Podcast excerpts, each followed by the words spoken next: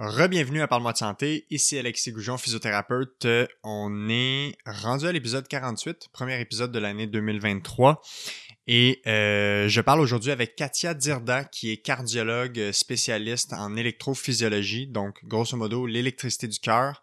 Et on a parlé aujourd'hui de la santé du cœur en général, euh, différents types d'arythmies cardiaques, comment on deal avec ça, comment on veut, si on veut poursuivre le sport, si on veut poursuivre l'activité physique quand on a un problème cardiaque, qu'est-ce qu'on fait? Donc on a vraiment abordé toutes sortes de problématiques euh, différentes, mais surtout en lien avec les arythmies, parce que c'est sa spécialité. Et euh, voilà, donc euh, pacemaker, etc. Comment on fait pour poursuivre l'activité sportive, euh, comment on fait pour rester actif même quand on a des problématiques cardiaques, qu'on ait de la médication ou non. Donc un sujet vraiment passionnant, complètement ailleurs de ce qu'on a déjà discuté au podcast.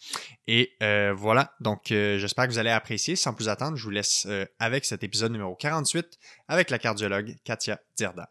Le podcast est présenté par BIA Éducation. C'est un centre d'éducation pour les professionnels de la santé qui offre des formations en ligne et en salle dans une dizaine de thématiques différentes. Et à ce jour, c'est déjà plus d'une cinquantaine de formations à leur actif. Et pour la communauté du podcast de Parle-moi de santé, vous pouvez profiter d'un code rabais avec le code Goujon15 pour 15% de rabais sur leur formation à prix régulier. Et comme d'habitude, tous les détails sont dans la description des épisodes du podcast. Donc encore une fois, merci à BIA Éducation pour la confiance et bon podcast.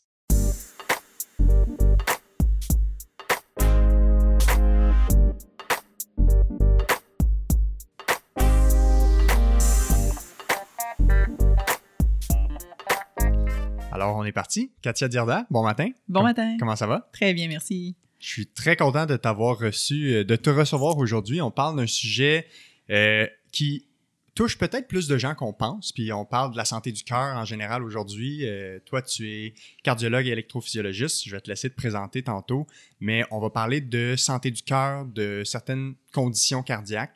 on va aussi parler de comment poursuivre l'activité physique quand on a une condition cardiaque. quel genre de prise en charge au niveau médical on a pour ces types de pathologies-là. Euh, avant de se lancer dans le vif du sujet, peut-être nous faire un tour d'horizon des différents rôles professionnels que tu joues pour nous donner une idée de, l'expertise que tu vas apporter au podcast euh, ce matin. Bien, bon matin. Merci de m'avoir invité. Euh, alors, je suis une personne qui aime relever beaucoup de défis, alors je porte plein de chapeaux, mais en résumé, je suis cardiologue à l'Institut de cardiologie de Montréal, je suis professeur à l'Université de Montréal et ma spécialité, c'est l'électrophysiologie, donc l'électricité du cœur. Mais avant de faire tout ça, j'étais ingénieur. Donc, euh, je combine... C'est ça que j'avais vu dans ta signature de courriel, exactement. C'est ça. Alors, je combine euh, mes deux passions. Alors, la médecine et l'ingénierie, euh, c'est souvent deux langages différents. Donc, c'est bien d'avoir les formations des deux côtés pour pouvoir être un peu le pont entre ces deux spécialités. Mais je fais de l'ingénierie du cœur au quotidien. Est-ce que tu as fait ta formation d'ingénieur avant de faire ta formation de médecin, j'imagine? J'ai commencé en ingénierie, puis après, je suis dirigée vers la médecine, puis ensuite, j'ai choisi, là, c'est ça, l'électricité du cœur. Puis on va en parler un peu plus, là, mais en résumé, l'électricité du cœur, c'est les pacemakers, les courts-circuits. Alors, euh, mm-hmm. c'est vraiment là, de l'électronique et de l'électricité. Puis, tu m'avais aussi également parlé que tu es directrice d'un comité en lien avec la réanimation ou tu as un rôle à jouer à ce niveau-là. Tout à fait. Alors, euh, chaque hôpital euh, doit avoir une équipe qui est en charge des, des réanimations advenant là, un arrêt cardiaque. Alors, c'est ma responsabilité depuis plusieurs années à l'Institut cardiologie de Montréal. Puis, qu'est-ce que ça implique concrètement? C'est-tu des choix à faire? Oui, ben en fait, c'est la préparation et s'assurer que les protocoles de réanimation sont à jour, que les équipes qui sont en charge de réanimation sont au courant de tous les différents protocoles. Mhm. Par exemple, quand est arrivé la COVID, mais ben, on a dû faire une mise à jour de tous nos protocoles pour faire ce qu'on appelle des réanimations protégées. Donc, quel équipement on doit porter, est-ce qu'on doit changer les séquences? Autrement dit, si on trouve quelqu'un qui ne respire pas, qui n'a pas de pouls, mais qu'est-ce qu'on fait, dans quel ordre? Est-ce qu'on s'occupe des voies respiratoires? Est-ce qu'on s'occupe du cœur en premier? Donc, c'est tout mettre ces protocoles-là à jour, s'assurer qu'ils sont bien diffusés, on a des euh, séances de simulation qu'on fait avec l'équipe d'enseignement. Alors, c'est vraiment s'assurer que notre équipe est bien formée et qu'ils sont en sécurité quand ils s'occupent des gens autour d'eux. Ouais. J'ai été, euh, je ne sais pas si je te l'ai déjà dit, mais j'ai été, euh, sauf parce qu'on se connaît là, dans la vie, on, s'entraîne ensemble. Sinon, les gens ils vont dire comment, on la, comment ils se connaissent. j'ai été comme dans, ma, dans mes jobs étudiants, j'ai été sauveteur cinq ans, puis j'ai formé des sauveteurs. Fait que j'ai fait des cours, j'ai enseigné le RCR, j'ai enseigné la réanimation les premiers soins. Puis euh, le défibrillateur, c'était comme l'élément central le plus important. Puis il y avait beaucoup de formation là-dessus. Puis c'était important de bien comprendre l'essence de, de ça. Puis c'était pas prévu qu'on en parle, mais à quel point le défibrillateur, son avenue, puis le fait que ce soit beaucoup plus accessible dans les lieux publics, à quel point ça a été quelque chose d'important quand on parle de réanimation cardiaque?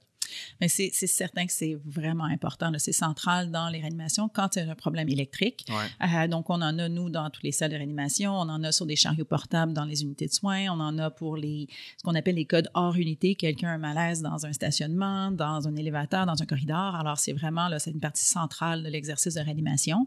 Euh, des fois, on a besoin de s'en servir pour choquer un cœur qui va trop vite. Mais des fois, on en a besoin pour stimuler un cœur qui va trop lentement. Euh, puis après, mais si on amène ça dans le quotidien, dans la vie de tout le monde, ben, de fait qu'on en est maintenant dans les, euh, dans les aéroports, dans les centres d'achat, dans les centres sportifs, c'est certain que ça a sauvé des vies. Il y a eu un énorme effort qui a été fait il y a quelques années par des collègues cardiologues euh, et chirurgiens cardiaques pour euh, financer l'achat de ces appareils-là pour qu'ils soient accessibles dans plus d'écoles. c'est vraiment là, un, effort phénoménal qui a été fait, puis ça change, ça change la chose, ça change la donne. Je pense vraiment que c'est le, mon antécédent de sauveteur. Moi, il y a deux fois qu'il a fallu que j'intervienne en réanimation cardiaque. Puis mhm. la première fois, c'était sur une plateforme de train, tu sais. Puis euh, ça faisait environ 5-7 minutes que la personne était, que des gens étaient en train de la réanimer. Puis moi, je suis arrivé après 5-7 minutes, puis il n'y avait pas de défibrillateur. Mais il y en avait un dans le train. Je suis le premier qui est arrivé puis qui a dit où est le défibrillateur. Puis le chauffeur de train est allé chercher. Puis après ça, on, l'a mis en mhm. place. Fait que j'ai jamais eu la suite de, l'histoire parce qu'il est parti en ambulance. mais ce premier réflexe d'avoir accès au défibrillateur lorsque possible. Fait que voilà. Longue parenthèse non prévue au podcast, mais je trouvais ça cool d'en parler vu que c'est un, des chapeaux que tu portes, mm-hmm. encadrer ces, ces programmes-là. C'est vraiment important que tu le mentionnes parce que c'est vrai, les gens maintenant, sachant que ça existe, ben, d'avoir maintenant le réflexe de le demander, c'est ça qui est important parce que plus vite on l'utilise, meilleur, vont être, euh, euh, meilleur va être le devenir de la personne affectée. Ouais. Alors, si on se lance dans le vif du sujet, ta spécialité, donc euh, l'électrophysiologie, on parle entre autres de toutes les, problématiques électriques du cœur. On pourrait résumer ça à, cette, petite phrase-là. Euh, on inclut quoi là-dedans? C'est quoi les problématiques que tu vois? Euh, j'imagine toutes les sortes d'arythmies, il y en a plusieurs, on va en parler, mais est-ce qu'il y a autre chose que les arythmies? Euh, ben oui et non, en ce sens que des arythmies, c'est un terme très, très, très large. mais on va faire je suis ingénieur de base, là, alors j'ai toujours besoin d'un cadre, puis savoir dans quelle case ça va. Alors, la première chose que j'explique à mes patients, aux gens qui me posent des questions, ben, un cœur, il y a une pompe. Mm-hmm. La pompe, ben, elle a des valves pour pas que le sang refoule. Il y a des tuyaux, des artères qui vont le nourrir. Puis après, ben, il y a du filage électrique pour que ça fonctionne. Mm. Alors, je m'occupe de la partie filage électrique. La partie filage électrique, ben, le cœur, il peut être trop rapide ou il peut être trop lent. C'est ça une arythmie. C'est quand le cœur ne va pas dans le rythme qui est supposé suivre normalement. Quand il est trop lent, on va appeler ça une bradyarrhythmie. Quand il est trop vite, on va appeler ça une tachyarrhythmie. Donc, brady lent, tachy vite. Mm-hmm. Puis, les courts-circuits, ben, ils peuvent venir ou du haut du cœur ou du bas du cœur quand ça va trop vite. Puis quand c'est trop lent, ben, c'est le filage lui-même ou la connexion entre le haut et le bas du cœur qui va être euh, dysfonctionnel. Puis il y a plein de raisons pour lesquelles ça peut arriver.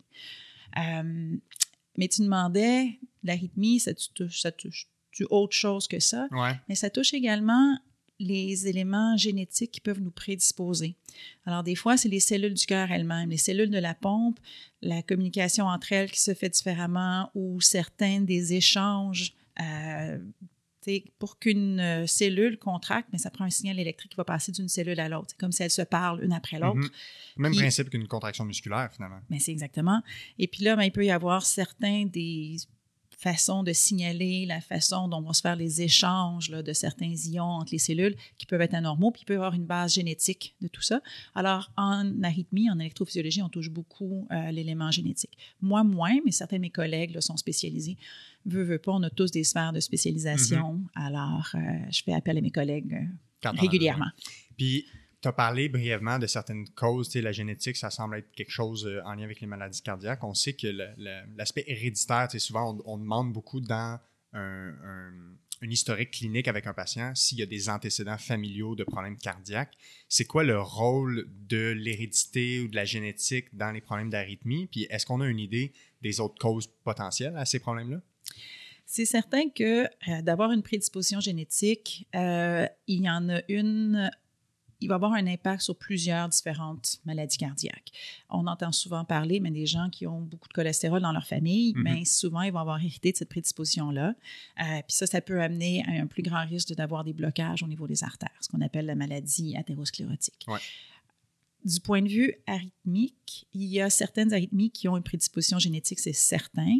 Euh, certaines arythmies malignes, donc qui sont plus dangereuses, puis d'autres arythmies qui sont moins dangereuses, mais qui sont vraiment, vraiment fatigantes, qui vont vraiment, là, ce que je dis, polluer la qualité de vie des gens. Ouais. Euh, alors, entre autres, la, la fibrillation auriculaire, pardon, la fibrillation auriculaire, Ouais. on sait qu'il y a certains liens euh, génétiques, puis il y a beaucoup de travaux qui sont faits en cours actuellement pour essayer de mieux comprendre, mieux élucider ça.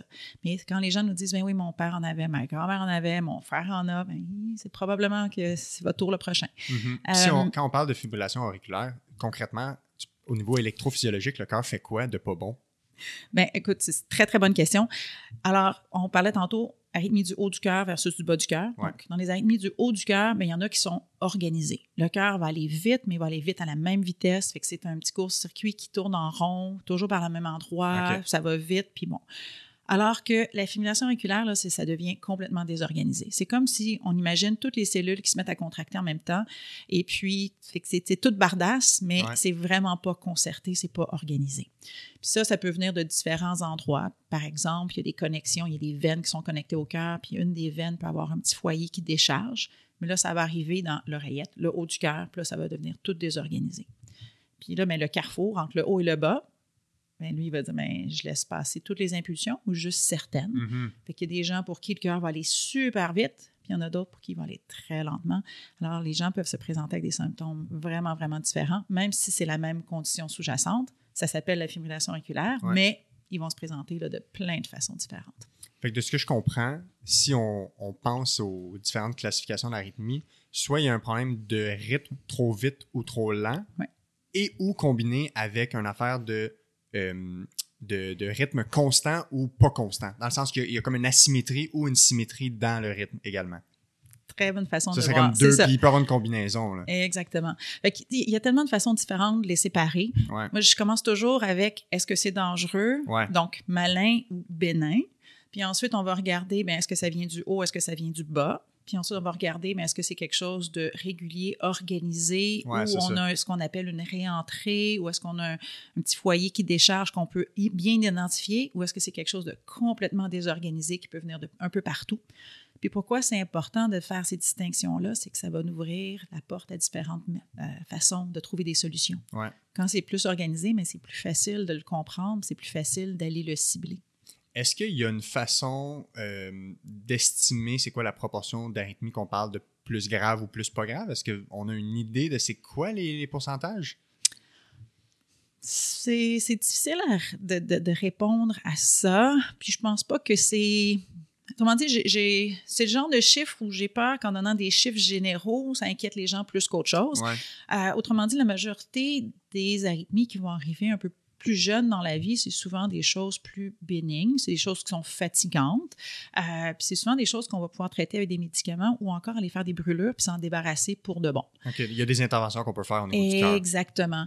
Donc, la façon plus, euh, qui m'aide moi le plus à cheminer puis à rassurer mes patients, c'est, première chose, c'est est-ce que le cœur est en santé ou est-ce que le cœur est malade? OK. Parce ouais. que si c'est un cœur qui est en santé, mais qu'il y a un petit morceau du filage électrique qui, pendant la formation du cœur, est resté derrière ou n'est pas exactement là où on le voudrait, c'est ça qui permet que ça tourne en rond à l'intérieur du cœur plutôt que passer par la voie Ouais. normale, ce qu'on appelle une réentrée. Euh, mais ça, on peut aller le brûler. Puis une Mhm. fois que c'est brûlé, c'est guéri. C'est une Ouais. des rares choses en médecine qu'on peut vraiment guérir. Alors que si le cœur est malade, donc le cœur a des valves qui ont coulé, fait que le cœur s'affaiblit, on a fait une crise cardiaque, donc il y a une artère qui s'est bloquée, puis ça a laissé une cicatrice, ou on a fait une mauvaise infection, on a fait ce qu'on appelle une myocardite, avec la COVID, on en a Mhm. entendu beaucoup parler de ça, c'est un des risques.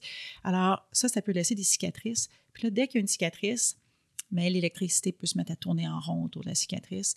Et ça, typiquement, ça va amener des arythmies plus dangereuses, des arythmies du bas du cœur et plus dangereuses. C'est là qu'on commence à parler plus de mort subite, on commence à parler de euh, est-ce qu'on doit avoir quelque chose en place pour protéger les patients? On commence à parler de défibrillateurs. Donc, à ce moment-là, c'est quoi, comment tu définis un cœur en santé? C'est comme un peu l'inverse de ce que tu viens de dire. C'est ça. Fait qu'un cœur en santé, c'est un cœur qui euh, va être, euh, si on prend une image du cœur, mais les cavités sont de taille normale, on voit pas de cicatrices, elles fonctionnent bien, contractent bien. Alors, c'est un cœur qui a juste pas eu de dommages mm-hmm. encore de fait. Ça ne veut pas dire qu'on n'a pas de facteur, on n'est pas à risque d'en avoir. Ça ne veut pas dire qu'on n'a pas de facteur de risque d'en développer, mais la pompe elle-même est encore, elle, compense bien, puis elle fonctionne encore très, très bien. Donc, d'avoir une bonne machine cardiaque à la base, le, vraiment une bonne pompe, un bon cœur en santé, c'est déjà quelque chose qui est euh, utile et peut-être qui, ben, qui diminue notre risque d'avoir des problématiques d'arythmie plus graves.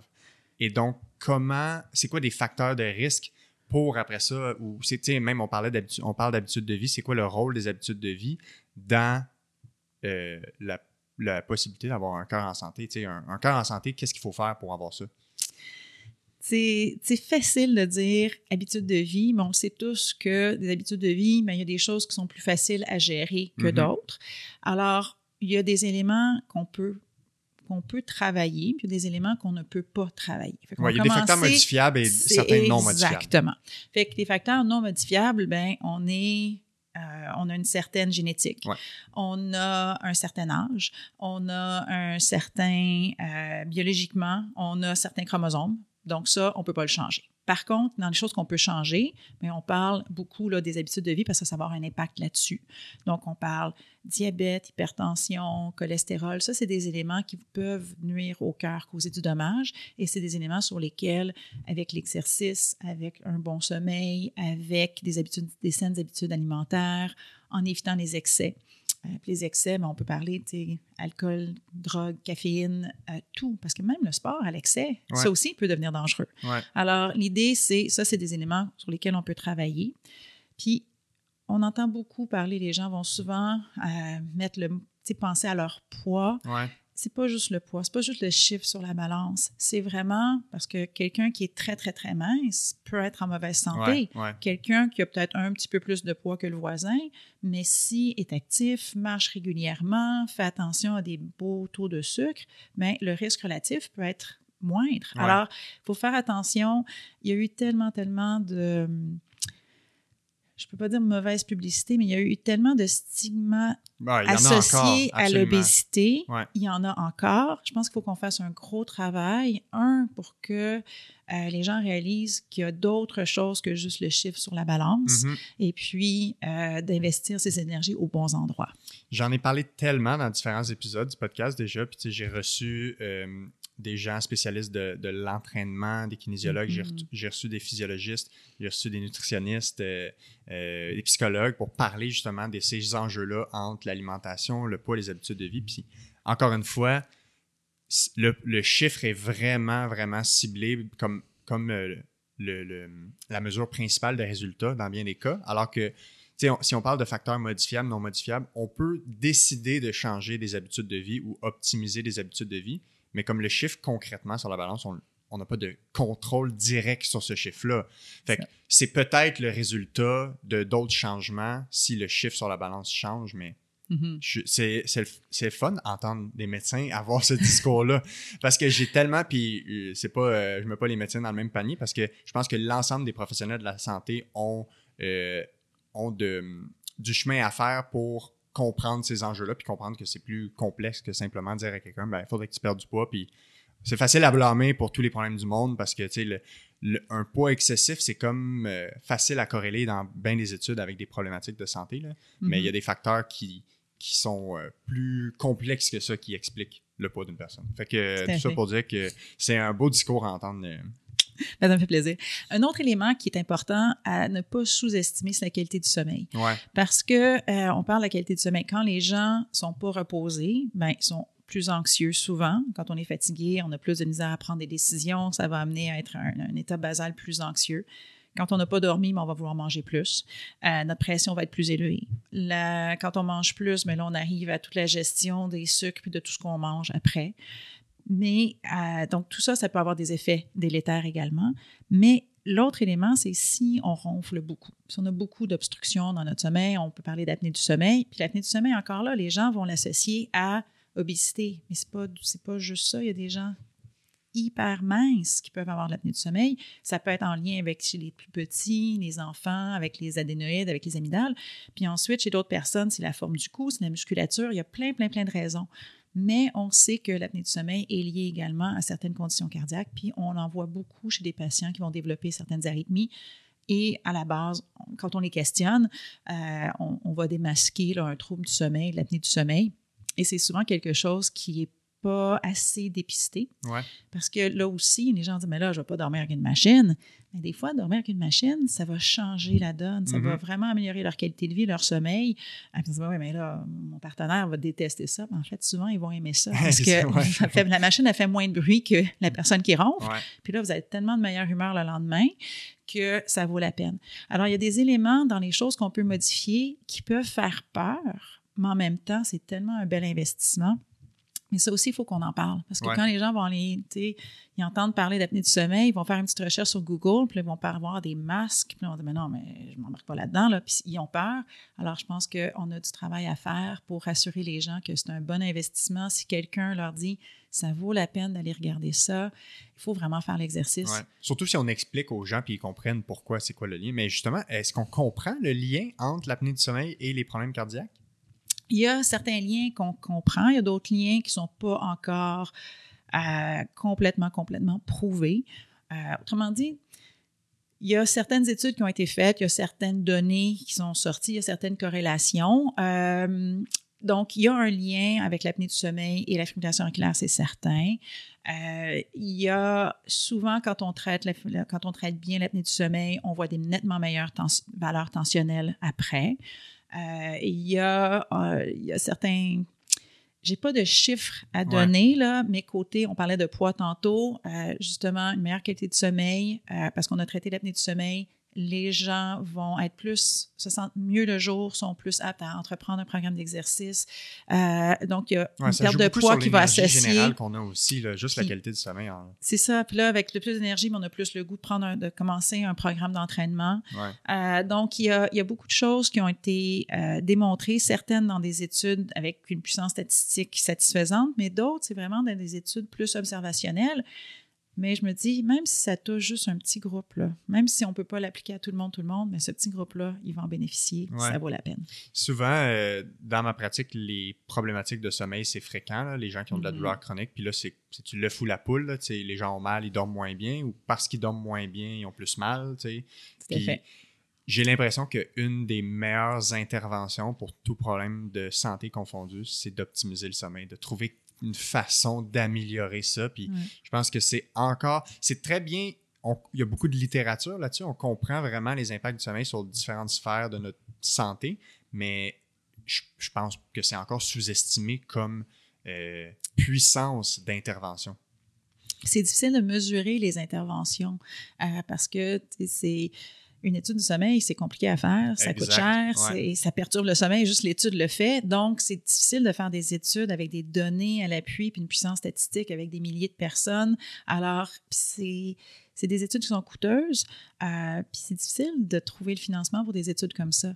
Alors, euh, exactement. Tu parlais d'excès tantôt, euh, alcool, drogue, caféine, même activité physique, puis euh, si je fais le parallèle, les blessures, on sait que c'est une courbe en U, par exemple, pour la mhm. course à pied. Fait que de ne pas courir ou, mettons, d'être. Euh, euh, avoir un niveau d'activité physique inférieur, les gens ont tendance à avoir plus d'arthrose du genou, par exemple.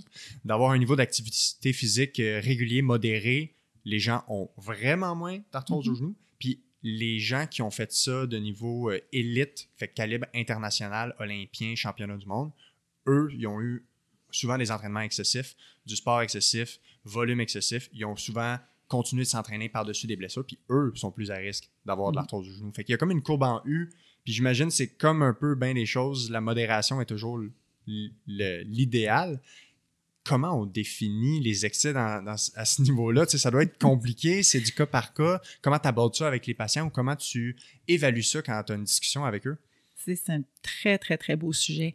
Euh, puis c'est un sujet qui est complexe parce que tout dépend de est-ce qu'on a un cœur sain à la base ou est-ce qu'on a un cœur malade. Donc, quand on a un cœur qui est malade, c'est certain qu'il va y avoir une certaine prescription d'exercice qui doit venir avec euh, et ça dépend de la maladie sous-jacente. Donc, un cœur qui a déjà eu une blessure ou euh, il faut le réentraîner tranquillement. On ne peut pas demander à un cœur qui est déjà euh, affaibli, qui est déjà un petit peu épuisé, de partir et de faire un marathon. Il faut y aller ça. doucement, il faut augmenter. Donc, comme tout conditionnement physique, il faut y aller de façon progressive. On va augmenter un petit peu l'intensité.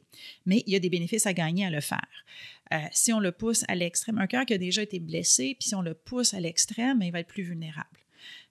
Un cœur qui a une prédisposition génétique à certaines maladies, à certaines faiblesses. Si lui, on le pousse à l'extrême, il peut faiblir plus vite. Donc, il y a certaines conditions génétiques euh, où on doit vraiment mettre les gens en garde et de ne pas pousser là, puis de ne pas entreprendre des ultramarathons, de ne pas entreprendre des choses comme ça. Par contre, d'avoir une activité, un niveau d'activité modéré, euh, ça va être utile. Le problème, c'est c'est quoi la modération? Ouais, Parce ça. que la modération, pour nous deux, ben, on fait un 15 km dans la montagne, c'était pas trop. C'était juste une demi-journée. tu sais. exact. C'était comme, c'était pas Ouais. trop. Puis pour quelqu'un d'autre, mais non, mais c'est- énorme. Ouais. Alors, tout est relatif. Euh, alors, il y, a, il y a différents tableaux, il y a différentes publications qui existent pour guider un peu euh, c'est quoi la quantité de- de- de- de- de- d'activité qui est correcte, qui est sécuritaire selon la condition. Puis, c'est pas le genre de choses que je peux te lister comme ça, là. Ça, ça sera Non, pas, il y aura ça. pas de point de référence, mais On peut pas donner des j'encourage. directives euh, claires. là. Non, parce que c'est trop spécifique à chaque Ouais, pathologie. exactement. Par contre, on peut encourager les gens, quand vous avez un enjeu, mais là, parlez-en à votre médecin, posez cette question-là. L'autre élément, c'est qu'il y a plusieurs programmes de réadaptation cardiaque après un événement cardiaque qui existent. Et là, les gens vont être guidés selon leurs conditions pour retrouver un niveau d'exercice qui va être encadré Ouais. selon leurs besoins et leurs capacités. Ouais. Puis il y a d'autres professionnels qui sont inclus dans cette Tout prise en charge. Il y a beaucoup de physios qui travaillent à l'Institut de cardiologie. De cardiologie. J'imagine qu'il y a des kinésiologues aussi. Il y a des kinésiologues, il y a des nutritionnistes, euh, il y a plein, plein, plein de gens. C'est toute une équipe qui travaille de concert pour aider les gens selon leurs besoins, selon leurs, euh, leurs conditions de base. Euh, par contre, si on, nous, parle maintenant des gens qui sont en santé, puis on veut les garder en santé, mais eux aussi, un peu de sport, c'est bon. Sport modéré, c'est probablement très bon, mais le sport à l'excès aussi, euh, on voit de la fibrillation auriculaire, on en voit quand même euh, du sport très, très, très, sans dire excessif, mais euh, très intense, à long terme, là, extrême. Euh, on en voit plus de fibrillation auriculaire ou on va le voir plus jeune, Mhm. je devrais dire. Donc, c'est des gens qui ont une prédisposition génétique, puis là, ben, on va le démasquer peut-être un peu plus jeune. Euh, il y a également des changements qu'on peut voir physiologiques, là, sans parler d'arythmie, mais si on parle juste de la forme du cœur, la force de la pompe, on peut voir un certain étirement des cavités du cœur. Euh, on dit que c'est des changements physiologiques, donc c'est des adaptations que le corps fait pour faire face aux activités qu'on fait. Puis ça, quand on pousse un cœur, on pousse un cœur, bien, il vient un moment donné où il y a comme une superposition. Si on regarde ces, ces valeurs-là d'un athlète hyper entraîné, ça commence à ressembler à des valeurs d'un cœur qui peut être malade. Alors, il y a une superposition, puis des fois, ben, on a des inquiétudes. Des fois, on peut se poser des questions. Est-ce que c'est un cœur qui est vraiment sain, qui a été poussé, ou est-ce que c'est le début d'une maladie? Donc, parfois, il y a des investigations supplémentaires qui vont être nécessaires pour être capable de faire la part des choses. Euh, Puis on s'entend à 90% des gens probablement ne sont pas dans cette catégorie d'exercice excessif. exactement. C'est plus l'exception, je pense. Mais il y en a qui font des sports d'ultra-endurance de façon prolongée, de façon excessive, intensive. Peut-être continuer de s'entraîner sur des épisodes de maladie, des épisodes de fatigue, combiner peut-être un, un sommeil sous-optimal. Fait qu'il y a- en général, les gens qui, qui poussent ce niveau d'activité physique-là devraient, à, à mon sens, être encadrés. Ou, ils ont exactement. du coaching, ils ont probablement un médecin du sport, quelque chose qui, qui fait Mhm. qu'ils s'assurent qu'ils sont en santé pour faire ça. Parce que les, les athlètes professionnels ont des évaluations médicales normalement. là. Oui, mais euh, je dirais, je pense que les, les plus jeunes générations en ce moment ont un meilleur encadrement qu'avant. Ah ouais, hein? On regarde le simple exemple des commotions cérébrales. Ah ouais. Mais avant, ben, tu t'es frappé à la tête, pas grave, continue. Mhm. Tu tu viens pas en pratique, ben, tu débarques de l'équipe. Alors, les gens se poussaient. Euh, on sait qu'un arrêt complet, quand il y a une blessure, peut être parfois nocif. Donc, ça peut, par exemple, quand on a mal au dos, si on ne bouge pas du tout, ben, Ouais. on fiche. Ouais. C'est pire. Les Ouais. muscles. Alors, il faut continuer à bouger un peu. Mais c'est la même chose. Je pense qu'il faut trouver le juste milieu, savoir quand ralentir. Et il y a plus d'encadrement maintenant. Euh, je pense que j'ai assez de cheveux gris pour me rappeler un temps où, quand j'étais plus jeune, où on, on- on poussait à l'extrême, puis on n'écoutait pas. Tu étais malade, puis tu avais la grippe. Je parle pas d'un petit rhume, là, un petit nez qui coule, mais tu avais mal partout. Mais c'est pas grave, tu vas pousser, tu peux pas manquer d'entraînement. Puis si tu on- Alors là, Ouais. ça, c'est des moments où faut écouter sans arrêter pour. Je suis un peu fatiguée, ça me tente pas aujourd'hui, mais non, je suis vraiment malade. Là, il faut que je ralentisse. Il faut que je donne le temps à mon corps de récupérer.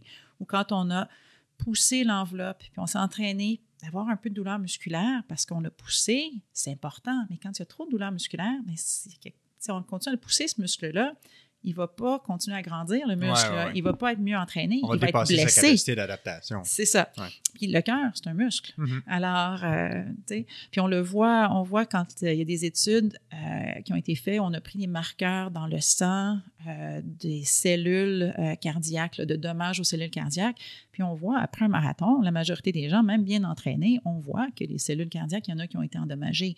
Mais c'est fait dans un contexte de, OK, c'est un marathon, c'est, puis après, il y a une période de repos.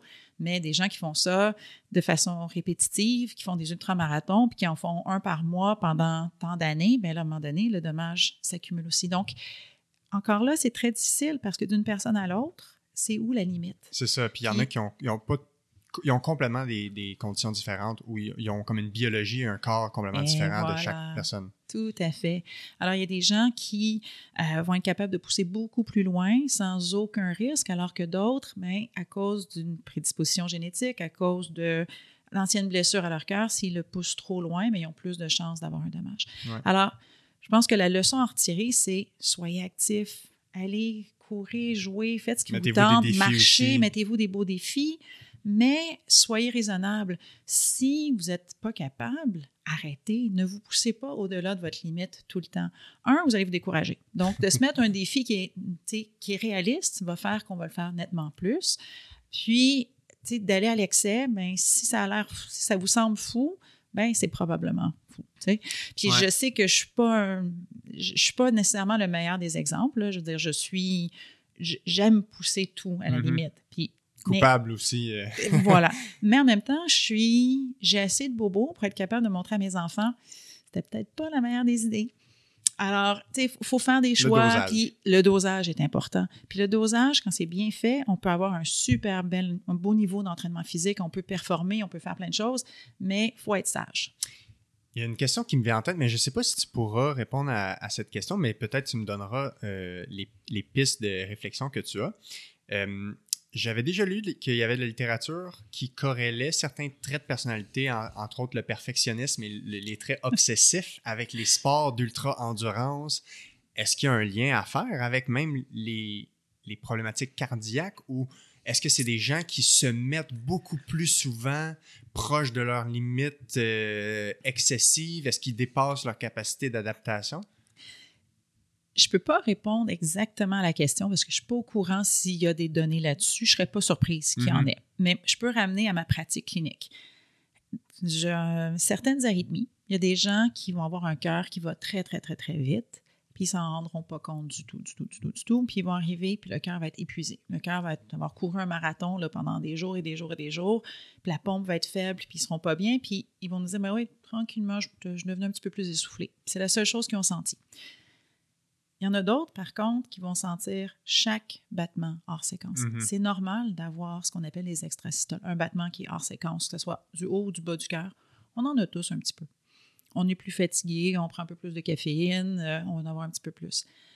Mais il y a des gens qui vont sentir chaque battement hors séquence. Donc, ces gens-là, ils vont sentir s'ils font une arythmie, puis ils vont venir vite, vite, vite nous voir en disant c'est pas pareil, je sens. Et les gens qui sentent tout sont souvent des gens qui sont un petit peu plus euh, à l'écoute de plein de choses. Euh, c'est souvent des gens qui vont venir aussi avec des calendriers de leurs mesures, leurs signes vitaux, ce qu'ils faisaient. Donc, ils perçoivent tout, mais c'est n'est pas juste leur cœur qu'ils perçoivent plus, c'est ils ont une perception, la façon dont je le dis, quand, quand je leur en parle, je dis, c'est la façon dont vous êtes connecté. Vous percevez tout comme ça, plus dans la vie. Vous vivez vos émotions de façon intense. Vous vivez chaque chose de façon plus intense. Puis c'est comme ça que vous êtes. Puis c'est pas parce que vous le sentez que c'est un défaut. C'est comme ça que vous êtes. Alors Mhm. que l'autre personne, ben, eux, ils le sentent juste pas. Ouais. Alors, oui, il y a des gens qui sont. euh, Est-ce qu'ils en font plus parce qu'ils les sentent plus? Je peux pas être certaine. J'ai un biais. Tu veux dire parce qu'ils sentent moins? Est-ce qu'ils en font Non. plus parce qu'ils sentent moins? Non, les gens qui sentent tout, est-ce que c'est des gens parce qu'ils Ah, sont plus intenses, qui font plus d'arythmie? Ok, je comprends. J'ai un biais de sélection. Ça veut dire que moi, je les vois tous, ces gens-là. Ouais, c'est ouais. ceux qui les sentent qui viennent nous voir. Exact. Fait que s'ils le sentent, ben, ils vont consulter, ils vont demander de l'aide. Ouais. Alors que ceux qui les sentent pas, moi, je vois juste ceux qui se rendent jusqu'au point où est-ce que leur cœur est blessé. Ouais. Fait que c'est pas tout le monde. Parce qu'il y en a beaucoup qui ont des arythmies qui les sentent pas, mais ils en font pas beaucoup, puis c'est des arythmies pas dangereuses, puis ils n'auront pas de dommages à leur cœur. Fait que c'est sûr que proportionnellement, je vois beaucoup plus de gens qui sont des gens un petit peu plus intenses, un petit peu plus hyper, parce qu'ils les sentent, puis ils viennent demander de l'aide. Ouais. Alors, euh, la- le, le- le regard que j'ai, parce que les gens qui viennent consulter, c'est pas la même proportion de un versus l'autre groupe. Est-ce que tu penses que dans cette euh, présentation un peu d'hypervigilance, il y a un peu de trait de personnalité anxieux ou sans nécessairement avoir une prédisposition anxieuse des fois à, plus s'inquiéter par rapport aux signaux du corps? Parce que moi, je le vois en, douleur. Là, la douleur, c'est simplement est-ce que ton cerveau est à l'écoute de quelque chose qui pense qu'il y a un problème?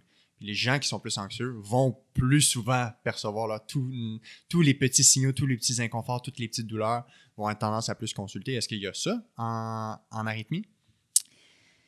C'est certain qu'il y a un lien. En fait, il y a beaucoup de travail qui est fait euh, avec une, une, une collègue là, qui est euh, psychiatre spécialisée en cardiologie et qui a regardé beaucoup les liens entre certains traits, certaines maladies euh, et euh, les conditions cardiaques. Ouais. Euh, il y a des liens, il y a des associations, c'est certain. Et c'est sûr que quand on est plus nerveux, on va avoir plus d'extracité. C'est sûr que certaines, la, la, la, d'être, euh, d'avoir un stress, que ce soit un stress psychologique ou un stress physiologique, ça peut être un élément déclencheur pour certaines arythmies. Ouais, c'est parce qu'il y a une Donc, réponse physiologique qui existe ça. dans notre corps à la réponse du stress, Et qui a un voilà. impact sur notre cœur, entre autres. Et voilà. Donc, le cœur va être un petit. Donc, c'est certain qu'il y a un lien. Donc, oui, les gens vont le percevoir plus, mais ils vont probablement en faire plus également. Fait Ouais. que c'est la- c'est quoi la part relative de chacun des deux éléments? C'est difficile à dire, puis ça varie d'une personne à l'autre. Ouais. Mais oui, il y en a un lien. Ouais, parce que, en tout cas, le- les... quelqu'un qui a une- vraiment une prédisposition d'anxiété dans la vie, je, je leur, j'essaie vraiment de leur donner le bagage pour qu'ils comprennent qu'ils vont être plus à risque de sentir plus souvent qu'ils sont blessés. Ouais. Ou ils vont avoir l'impression plus souvent qu'il y a quelque chose de plus grave que ce que c'est réellement en termes de blessure. Fait que, tu sais, en général, ils ont besoin d'être plus rassurés ou plus encadrés, de, de s'assurer que c'est correct de continuer. Fait que souvent, c'est comme euh, je leur dis que leur système d'alarme est vraiment extra sensible. Tu sais, Ouais. Plutôt qu'un système d'alarme que le feu est pogné dans la maison puis ça n'a pas encore sonné. Il y a des Ouais. gens qui sont complètement l'inverse. Ils sont rendus avec une fracture de stress puis ils sentent rien puis ils continuent de Mhm. courir. Tout à Fait que, euh, il y a comme tout, il y a les deux extrêmes. Ouais. Mais c'est important de donner les outils aux gens pour qu'ils soient capables après de gérer tout ça. Ben oui. Parce qu'une grosse partie des choses qui nous rendent un petit peu plus anxieux ou qui vont générer une réaction d'anxiété, c'est quand on ne sait pas. De ne pas Exact, savoir ce qui s'en vient, ça fait peur à tout le monde. Euh, oui, le, degré de réaction à cette peur-là est différent, mais quand on ne sait pas ce qui s'en vient, c'est toujours plus difficile à gérer. Alors que quand on a les outils, puis quand on sait, ben oui, ça c'est dangereux ou ça c'est pas dangereux, euh, c'est plus facile à gérer. Puis quand les gens viennent me voir en clinique, je vais puis ça, les, gens qui me connaissent, qui vont entendre ça, vont partir à rire, là, parce que ça commence toujours comme ça. C'est est-ce que c'est dangereux, oui ou non? Puis maintenant, si c'est pas dangereux, vous allez vivre une belle vie aussi longue que le voisin, bien, c'est aussi bien d'être confortable, cette vie-là. Fait que Ben là, on va adresser les symptômes, on va adresser votre qualité de vie. Mais on commence par, il faut s'occuper du danger, il faut régler le danger, puis après, on va s'occuper des autres choses. C'est pas que je vous entends pas, c'est pas que je mets de côté vos symptômes, puis, mais ce qui m'inquiète, c'est de vous garder en vie. Puis maintenant qu'on a réglé ça, Mhm. puis des fois, ça prend un certain temps à aller chercher l'information, pour être capable de savoir est-ce que c'est dangereux ou c'est pas dangereux. Mais ça, ça, ça a la priorité. Une fois qu'on a les images complémentaires, les examens complémentaires, ce qu'il faut, puis là, on peut statuer dangereux, pas dangereux. Comment est-ce qu'on vous protège? Puis là, on peut passer à comment est-ce qu'on va adresser maintenant votre qualité de vie. C'est sûr qu'on ne veut pas voir les gens attendre, souffrir et tout.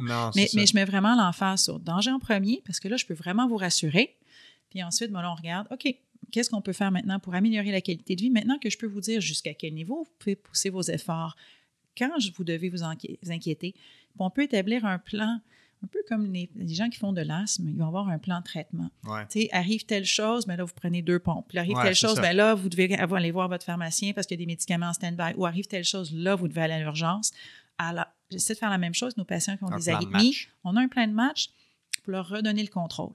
Vous savez maintenant que ce n'est pas dangereux quand telle ou telle condition arrive. Donc là, oh, je ne m'inquiète pas, je me calme. Maintenant, c'est quoi mon, plan de traitement? C'est quoi les choses que moi, je peux contrôler? Puis là, ben, si tout ça, ça ne marche pas, mais là, on sait que, OK, je peux appeler tel numéro ou je dois, attendre telle ou telle condition, là, je dois aller à l'urgence. J'interromps le podcast deux petites secondes pour te parler d'une formation de bioéducation qui pourrait t'intéresser si tu travailles euh, avec des sportifs dans le monde du sport. Euh, c'est une formation sur l'entraînement cardiovasculaire en sport d'équipe pour apprendre et appliquer les principes d'entraînement cardiovasculaire dans le contexte spécifique selon chaque sport d'équipe. Donc, euh, pour plus d'informations, tu peux regarder le lien qui est dans la description de l'épisode d'aujourd'hui. Et comme d'habitude, tu peux profiter de 15% de rabais sur les formations de bioéducation à prix régulier en ligne avec le code Goujon15. C'est très... Euh, c'est un, un, immense point d'être capable de redonner du contrôle aux gens qui, qui vivent avec quelconque condition. De sentir qu'il y a quelque chose que tu peux faire, puis, que, puis même s'il y a un potentiel que quelque chose de grave arrive, de savoir quoi faire si ça arrive, ça redonne une perception de contrôle ou un, certain, euh, un certain contrôle sur la condition. Mm-hmm. Euh, tu as parlé d'investigation, puis des fois, ça peut prendre du temps à trouver c'est quoi le problème. J'imagine mm-hmm. au niveau électrique, il y a plusieurs tests qui doivent être faits, il y a plusieurs examens qui doivent être faits. On n'a pas nécessairement la réponse en ressortant du bureau du médecin la, première journée. Euh, ça peut avoir un, ça peut avoir un rôle à jouer sur l'anxiété des gens dans l'attente du diagnostic, du résultat. Des fois, des gens pourraient être même euh, portés à aller consulter ailleurs, puis d'avoir plein d'opinions de différents experts en même temps, puis là, ça, ça disperse les investigations. Est-ce que c'est important de centraliser ça, d'avoir une personne qui vraiment là, euh, lead, euh, mène, le dossier? Est-ce que ça peut même nuire à, à, la personne d'aller consulter ailleurs puis de, voir plein de professionnels en même temps? C'est une très, très, très bonne question. C'est certain que, ne faut pas se leurrer, là, on a des problèmes d'accès dans notre système de santé. On travaille comme des fous, mais on n'arrive pas, on ne, répond pas à la demande en ce moment. Euh, alors, c'est difficile de donner toutes les réponses aux gens, puis de voir tout le monde qui aurait besoin d'avoir des questions répondues aussi vite qu'on le voudrait. Puis, mais une chose qui n'aide pas, c'est si les gens vont consulter à gauche, à droite pour la même chose, mais là, on dédouble. Puis si on dédouble, puis on multiplie les mêmes investigations, là, c'est sûr qu'on va ralentir l'accès pour d'autres. Parce que si la même personne est vue à trois endroits différents pour la même chose, mais là, c'est deux autres personnes qui n'ont pas eu de rendez-vous, eux.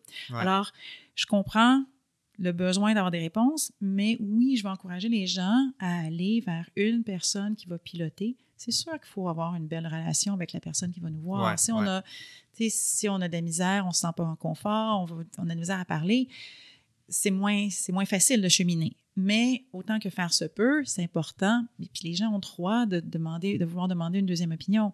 Mais j'encourage les gens à demander, rester avec la même, la même équipe, puis poser leurs questions. Parce que des fois, les gens vont, poser, vont avoir l'impression qu'ils n'ont pas eu réponse à leurs questions, mais s'ils le demandent, ils vont l'avoir la réponse. Alors, l'idée, c'est d'essayer de centraliser à un endroit pour avoir tous les morceaux du casse-tête au même endroit. Donc là, l'équipe de soins va être capable d'avoir le portrait global. Puis au final, même s'il y a certains délais à aller chercher certaines des réponses, ça va finir par avancer plus vite parce que tout va être à un endroit avec un portrait global. Oui, c'est vrai qu'il y a certaines choses qu'on peut faire à différents endroits, puis après ça, on va y avoir accès par le dossier Santé Québec. Les choses, certaines choses peuvent être euh, accessibles à de différents endroits, mais c'est pas tout, c'est pas tout qui est accessible. Il y a certains examens qui vont être seulement là où ils ont été faits, il faut les faire venir. Euh, tout est possible, mais pour moi, en tout cas, ça facilite les choses. Et dans certaines conditions, entre autres la fibrillation auriculaire. On en parle beaucoup parce que j'en fais beaucoup, puis c'est quelque chose qui touche beaucoup euh, les gens. Euh, c'est sûr qu'il y a plusieurs, plusieurs options de traitement. Puis, ça se peut que la première qu'on choisisse, ça ne soit pas la bonne. Mais c'est pas parce que ça n'a pas marché qu'il faut aller demander à un autre. Vous pouvez me le dire. Puis, souvent, c'est ça le plan de traitement. On va essayer telle chose. Vous l'essayez pendant tant de temps. Si ça marche, ça marche, ça ne marche pas vous me le dites, on passe à numéro 2 ou on passe à numéro 3. Mais pas se dire, mais là, ça n'a pas marché, je vais aller demander à quelqu'un d'autre. Ça, ça va être. C'est moins efficace. Les gens ont. En, les gens qui sont dans le milieu de la santé, qui prennent en charge les patients, ils ont toujours le plan A, B, C, dans le sens que le plan A fonctionne pour 80% des gens, mais commençons avec lui. C'est lui qui fonctionne le plus souvent, mais si ça ne marche pas, on a un plan B et C. Tout à fait. Puis souvent, le plan A, c'est le plan qui est plus sécuritaire pendant mhm. qu'on fait les investigations. En cardiologie, il y a certains médicaments qu'on ne peut pas donner si on n'a pas fait tel ou tel test avant. Il faut être sûr que la pompe fonctionne bien. Il faut être sûr qu'il n'y a pas de blocage dans les artères. Puis les gens disent Oui, mais moi, j'aime pas ça des pilules. Il n'y a personne qui aime ça des pilules. Mais des fois, c'est ce que ça prend pour calmer les choses puis garder les gens en sécurité puis là, une fois qu'on va avoir le portrait complet, là, on va pouvoir dire regardez, ça, on peut le changer pour telle autre chose qui aura peut-être moins d'effets secondaires, ou même on peut penser à aller faire une brûlure, se débarrasser du court-circuit, puis là, on n'en aura plus de médicaments après, ou il y en aura moins, parce qu'il y a certaines conditions où il y a certains médicaments qui sont là, sont nécessaires pour protéger le cerveau, sont nécessaires pour protéger d'autres organes. Des fois, on va même aller vers offrir un appareil, donc, on va parler de cardiostimulateur ou de pacemaker ou même de défibrillateur. Donc, on a parlé au début d'un défibrillateur, les, les, grosses machines qu'on voit ou les petits caissons qu'on a dans les arénas, les aéroports. Mais les gens peuvent avoir un défibrillateur qui va être implanté. Puis là, ça devient une petite, un petit outil qui est implanté euh, en dessous de la, sur le thorax, en dessous de la peau, qui va amener des fils jusqu'au cœur. Puis les gens, ben, ils ont leur ange gardien, ils ont leur appareil qui est avec eux tout le temps, qui peut faire le travail s'ils sont vraiment en danger. Mm-hmm. Donc, il y a plusieurs options qui peuvent découler de, de toutes ces investigations-là, mais ça prend un certain temps. Et quand on a une grande inquiétude, quand il y a un grand danger, mais les premières personnes qui vont les voir à l'urgence vont leur dire on vous garde, vous ne partez pas. Fait que souvent, si on a une évaluation, puis les gens vont dire mais ça, on va faire ça en externe, parce que le niveau de dangerosité, il est bas. C'est ça. On n'est pas très inquiet. de retourner à la maison. Voilà. Mais c'est facile pour moi de le dire parce que je connais les algorithmes, je connais le fonctionnement du système. Mais en même temps, pour la personne qui vit avec son problème, puis qui a la perception de quelque chose qui ne va pas, puis de dire, mais là, il faut que j'attende, c'est sûr qu'ils vont s'inquiéter tant qu'ils ne seront pas rendus au fin, à la fin de ce processus-là, puis ils vont avoir eu toutes les réponses. Donc, à ce moment-là, il y a comme une responsabilité partagée entre le médecin qui prend en charge de rassurer la personne qu'elle peut continuer sa vie en attendant puis que c'est pas dangereux ou de mhm. donner les consignes à respecter d'ici là et la responsabilité des patients de d'oser demander puis de répondre d'avoir réponse à leurs inquiétudes parce que j'imagine que pendant les investigations puis j'imagine les investigations des fois ça peut prendre des, semaines des mois je mhm. sais pas si ça peut prendre des années mais bref les gens, ils veulent savoir, je peux-tu continuer à vivre en attendant, tu sais? Tout à fait.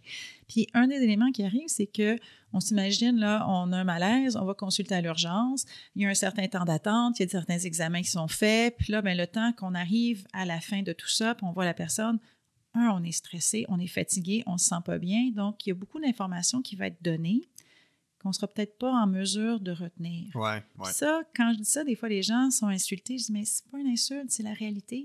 Je veux dire, on, vous donne beaucoup d'informations dans un court laps de temps, dans un environnement qui n'est pas idéal. Mais on n'a pas vraiment le choix. C'est ça, c'est ça l'urgence. L'urgence, c'est de s'assurer que vous n'êtes pas en danger, vous stabiliser, puis après ça, mettre le reste en place. Alors, ça arrive de ne pas être capable de tout retenir ce qui va avoir été dit. Souvent, il y a beaucoup d'informations qui est donnée, mais les gens ne l'ont pas retenu. Puis après, ben, ils vont se retourner vers Google, vers le voisin, puis le voisin dit Ah, moi, j'en ai eu un de ça, ah puis là, j'ai eu l'autre chose. Puis c'est important d'avoir un réseau, c'est important d'avoir des gens autour avec qui on se sent confiance, c'est important d'être épaulé par sa Mhm. famille, ses amis. Mais des fois, il faut faire attention parce que tout le monde est différent, les conditions sont différentes, c'est pas les mêmes consignes qui vont s'appliquer. Alors, autant pour certains, ça va les aider beaucoup dans leur cheminement, pour d'autres, ça peut ajouter un petit peu à l'anxiété. Ouais. J'essaie, moi, je- souvent quand je donne les recommandations lors du- de la première rencontre avec mes patients, je leur dis là, sortez un papier puis un crayon ou votre téléphone ou partez le, le- le micro, l'enregistreur, ou je leur écris. Tu sais, moi, j'ai Ouais. une heure quand même, j'ai le temps d'écrire avec mes patients. Mais euh, tous ceux qui me disent Ah non, je vais m'en rappeler, je dis Non, non, tu vas pas t'en rappeler parce que moi, j'envoie 13 par jour, puis je le sais, puis ça ne rappelle pas, tu sais. fait que, Ouais. bref. Puis ça nous a pas, ce qui nous a pas aidé, c'est que toutes les mesures avec la COVID, où souvent les gens venaient accompagnés. Donc, d'avoir deux paires Ouais, d'oreilles, ça aide. Euh, il y a eu une longue période où les gens ben, venaient seuls, puis on n'avait pas le choix. Je comprends que c'était moins, moins agréable, puis pour nous aussi, c'est moins agréable. Mais d'avoir une deuxième paire d'oreilles, c'est facile. J'ai beaucoup aimé les consultations téléphoniques, mais je m'assure, je veux souvent dire aux gens, avez-vous votre conjoint, avez-vous quelqu'un? Écoutez, mettez-les sur le haut-parleur ou quand les gens viennent seuls, mais on appelle le conjoint à la maison ou la conjointe, puis on les met sur le téléphone. Comme ça, j'ai quand même une deuxième paire d'oreilles ou une autre personne qui prend des notes parce que c'est trop d'informations Ouais, qu'on donne ça. dans un très court laps de temps. Puis on sait que quand on est dans un état de stress, notre mémoire fonctionne pas de la même façon. Tout à Donc, fait. ça peut nuire. Tout à fait. Puis si on est stressé à, par- à- à propos de telles conditions, notre cerveau, il recherche la réponse à ça. Ouais. Fait que tout ce qui est donné autour, là, ben, on ne va pas nécessairement l'entendre. Parce que ça se peut qu'on entende, on a la réponse à notre question, puis on est tellement rassuré que là, pff, on Mhm. relaxe, puis on n'écoute plus le reste. Ouais. Ou on attend tellement, tellement l'autre morceau qu'on n'enregistre pas les autres choses. Exact. Fait que c'est difficile de, surtout quand on rencontre quelqu'un pour la première fois dans une consultation, c'est dur de savoir dans quel ordre il faut que je donne l'information pour qu'il le reçoive puis le retienne. Là. Ouais. Tu sais, On, on apprend à se connaître, on apprend à établir une relation de soins puis un partenariat pour le long terme. Ouais. Qu'est-ce qui amène quelqu'un à consulter pour un problème d'arythmie cardiaque? Les gens, ils se présentent en ayant vécu quoi, ils racontent quoi, qu'est-ce qu'ils vont dire? Tellement de choses différentes. Ah ouais? Alors, tu sais, les gens peuvent dire, ben, tout d'un coup, je t'ai soufflé. OK. Ou d'autres vont dire, ben non, je le sens, mon cœur, il se met à battre vite, vite, vite, vite, vite. Il y en a d'autres qui vont dire, ben j'ai perdu connaissance. Euh, ou des fois, ils vont dire, ben j'ai l'impression que mon cœur y arrête des fois. Euh, parce que toutes les présentations sont possibles. Et on peut même avoir des gens qui vont dire, ben je sens rien, mais tout d'un coup, ça serre dans la poitrine parce que le cœur va plus vite. Ils sentent pas le cœur aller plus vite, mais c'est comme faire un effort, ils vont se sentir essoufflés. Ou c'est comme si quelqu'un a des débuts de blocage, puis le cœur va très, très, très vite, mais il pourrait avoir un petit peu de douleur. Alors, il y a, il y a plusieurs façons dont on- ça peut se présenter des arythmies. C'est souvent pour ça qu'on doit faire toute une batterie de tests pour éliminer les autres choses. On Ouais. retourne à la base de le cœur, c'est une pompe. Fait que si on parle d'exemple de quelqu'un qui est essoufflé, ben, il faut qu'on regarde est-ce qu'il est essoufflé parce que la pompe est affaiblie? Est-ce qu'il est essoufflé parce qu'il y a une valve qui coule? Est-ce qu'il est essoufflé parce qu'il y a une artère qui est bloquée? Puis là, une fois qu'on a éliminé tout ça, ben là, ben, ça se peut qu'il y ait une arythmie là. Parce que l'arythmie, le problème, c'est qu'elle n'est pas toujours là. C'est si elle est là, puis on l'attrape, on est chanceux, on peut vous le dire tout de suite. Mais des fois, c'est quelque chose qui va, qui vient.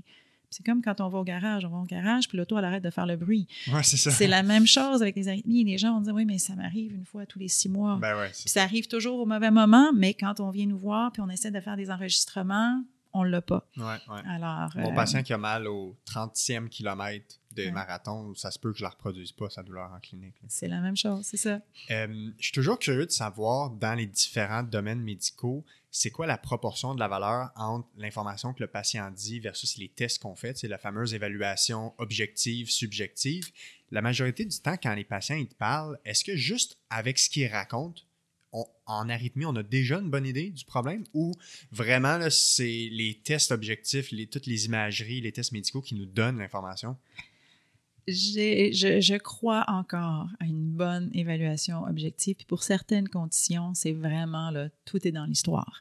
Euh, par exemple, la perte de connaissance, c'est dans l'histoire que tu vas aller chercher la majorité de l'information. Ouais. Alors, dans quel contexte c'est survenu? Est-ce qu'il y a eu un, ce qu'on appelle un prodrome avant? Est-ce qu'il y a eu des éléments qui ont été différents avant l'événement? Comment est-ce qu'on se sent après? Est-ce qu'on s'est réveillé, tout va bien? Ou est-ce qu'on s'est réveillé, on était fatigué, on était pas qui, Mm. ça allait moins bien? Euh, alors, il y a- il y a- c'est- l'histoire, elle est encore très, très, très importante. Même si on a accès à toutes sortes de nouvelles technologies, puis on a des superbes examens et des belles images, mais, mais l'histoire va vraiment nous donner Ouais. énormément d'informations. Et des fois, on va poser des questions, puis la première fois, les gens vont dire non, non, non. Puis après ça, ben, ils vont y repenser ou ils vont dire hey, Je n'ai parlé avec mon conjoint, ma conjointe, puis c'est vrai, ça, c'est arrivé avant. Alors, ça va nous aider de, de, poser beaucoup de questions. Après, va faire ressortir certaines informations également qui peuvent être très pertinentes. Parce que dans, dans, ma pratique à moi, je dirais 80% de la job, c'est jaser et poser des questions. Parce que probablement 8 patients sur 10, une fois que j'ai fini de poser toutes mes questions, euh, si je devais arrêter là puis faire le plan de traitement, il diffère rarement du plan de traitement que je fais après avoir évalué physiquement la personne, après avoir fait mes tests. Fait que mhm. euh, j'étais curieux de savoir si c'est la même chose. Mais c'est comme dans tout, hein, il y a tellement d'aspects importants dans comment ça se présente, l'historique, c'est quoi les symptômes, c'est quoi comment ça a évolué. Fait que mhm. il y a différentes interventions qu'on peut faire euh, dans les problématiques d'arythmie cardiaque. On, a touché rapidement, tu as parlé brièvement de médication, tu as parlé de brûlure du cœur, tu as parlé de pacemaker. Euh, si on, fait un survol des avenues d'intervention, de traitement euh, au niveau médical, euh, qu'est-ce que ça inclut, puis comment on fait pour choisir? Très bonne question. Il y, a énormément de choses qui vont dans l'algorithme de décision. tout d'abord, ben, ça va être est-ce que c'est une arythmie dangereuse ou est-ce que c'est une arythmie bénigne? Oui, ça, c'est le, point clé qu'on retient. Ça, ça va revenir à chaque fois. L'étape 1. Et ensuite, ça va être est-ce que c'est quelque chose qu'on peut guérir ou est-ce que c'est quelque chose avec lequel il faut qu'on vive au long terme? On va gérer. Voilà. Puis ensuite, ben, on, va regarder les, euh, les, le travail parce qu'il y a certaines conditions médicales qui ne sont pas compatibles avec certaines euh, tâches. Par exemple, euh, un pilote d'avion, euh, quelqu'un qui conduit des véhicules euh, ou, qui travaille en hauteur ou qui pourrait être dans des situations de, travail dans un véhicule qui pourrait le mettre en danger s'il y avait un malaise, un étourdissement, une perte de connaissance, mais c'est certain qu'ils ne pourront pas travailler tant que la condition ne sera pas réglée. Et à ce moment-là, ben, on, va, on, peut offrir des, des interventions peut-être un petit peu plus rapidement. Pour d'autres, ben, ils vont dire Oh non, l'intervention, ça me fait peur, je préfère essayer des médicaments avant. C'est correct. Alors, l'idée, c'est qu'on va, on va regarder le, cadre. Est-ce que c'est un patient pour lequel ça va avoir un impact sur le travail? Est-ce que c'est une jeune femme qui veut avoir des enfants, puis ça pourrait avoir un impact pendant la grossesse? Est-ce que c'est quelqu'un qui euh, voyage outre-mer qui va être euh, des mois et des mois parti dans des régions éloignées où ils n'auront aucun accès à des soins ou est-ce que c'est quelqu'un qui est à cinq minutes d'un hôpital qui peut revenir puis aller chercher de la... Donc, de tout ce cadre-là qu'on prend en considération. Puis ensuite, euh, on va en discuter avec les patients. C'est quoi le risque? C'est quoi les chances de succès et les risques associés aux médicaments? C'est quoi les chances de succès et les risques associés à une procédure plus invasive?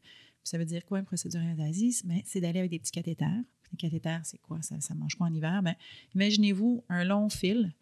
Euh, c'est un long fil avec des, petits fils métalliques à l'intérieur qui sont enrobés d'une couche, on, va, dire un plastique, mais l'idée, c'est que c'est des substances euh, qui vont tolérer euh, les liquides sanguins d'être dans, le sang à l'intérieur du corps où on a des petites électrodes, donc des, façons de mesurer les signaux électriques du cœur.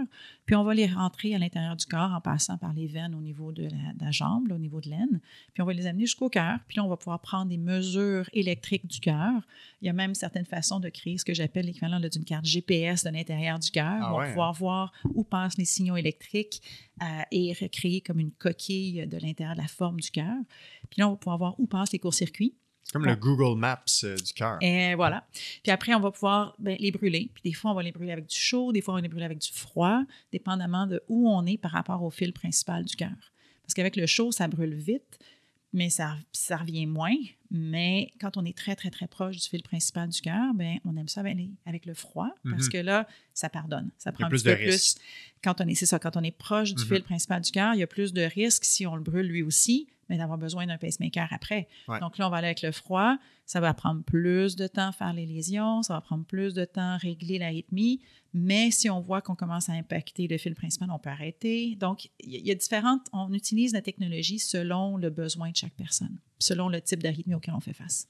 Puis, euh, est-ce qu'il y a des interventions chirurgicales pour des problèmes électriques du cœur? Ou ça, c'est les interventions qu'on fait sur le cœur, c'est vraiment les, les brûlures, comme tu appelles? Ben, il peut y en avoir, mais c'est rare qu'on va faire une intervention chirurgicale juste pour un problème arythmique. Par contre, quand nos patients vont aller, euh, vont avoir besoin d'une chirurgie cardiaque pour des artères bloquées, donc Ouais. ils ont une indication de ce qu'on appelle des pontages, Ouais. ou quand ils ont des problèmes de valves, C'est puis ont ça. besoin qu'on répare une valve, Ouais. mais à ce moment-là, le chirurgien a des outils pour traiter certaines des arythmies, puis ils vont pouvoir faire, euh, ils vont pouvoir adresser certaines des arythmies pendant la chirurgie. Euh, mais il y a certains groupes à travers le monde, puis il y a certains projets de recherche où il y a eu des chirurgies juste pour l'arythmie, mais ça reste une approche qui est quand même beaucoup plus rare. OK. Puis, quand on a une médication dont l'objectif est de euh, moduler ou de, de moduler l'arythmie, justement, qu'est-ce que ça fait sur le cœur, ces médicaments-là? C'est c'est quoi le mécanisme qui fait que ça peut aider une arythmie? Euh, le- les détails du mécanisme, euh, on va les laisser de côté parce que c'est vraiment de la pharmacologie là, un Ouais. peu trop euh, avancée. Puis honnêtement, ça, c'est, il y en a trop, ils sont trop différents. Ouais. Mais la grande ligne, c'est que si le cœur a tendance à aller trop vite, ce qu'on veut, ben, c'est le ralentir. Ouais. Fait qu'on va avoir souvent un élément ralentisseur dans la thérapie, mais on va avoir également un élément qui va être anti-arythmique. On va avoir un élément qui va, qui va essayer de contrer l'arythmie. Puis si l'arythmie à part malgré l'élément pour le contrer, mais il y a l'élément ralentisseur pour pas qu'elle aille trop vite si elle revient quand même. OK. Fait que ça joue sur différents C'est ça. volets. Fait qu'il y a souvent deux volets à la thérapie, puis il y a plein, plein, plein de molécules différentes selon est-ce que c'est un cœur qui est malade en santé, est-ce qu'on a des problèmes avec les reins, est-ce qu'on a des blocages, peu importe, là, il y a certains qu'on peut utiliser ou pas. Et par contre, un des effets qui peut arriver, mais c'est que si le cœur, on lui donne des médicaments pour aller trop vite, puis on les prend tout le temps, ces, éléments- ces médicaments-là, mais le cœur peut ralentir quand il est dans son état normal. Il va être un petit peu plus lent. Ouais. Donc, c'est un des éléments, c'est que certaines personnes vont être affectées à l'effort ou ça, il y a un à la base parce qu'ils ont des médicaments qui les ralentissent.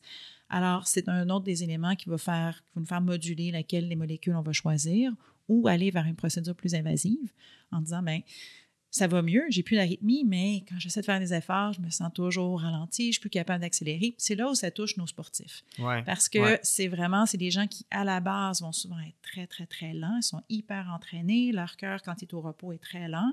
Alors, quand on leur donne un médicament un petit peu ralentisseur, mais là, ils deviennent encore plus lents, puis ils sont moins bien, ou ils sont moins capables de pousser à l'effort.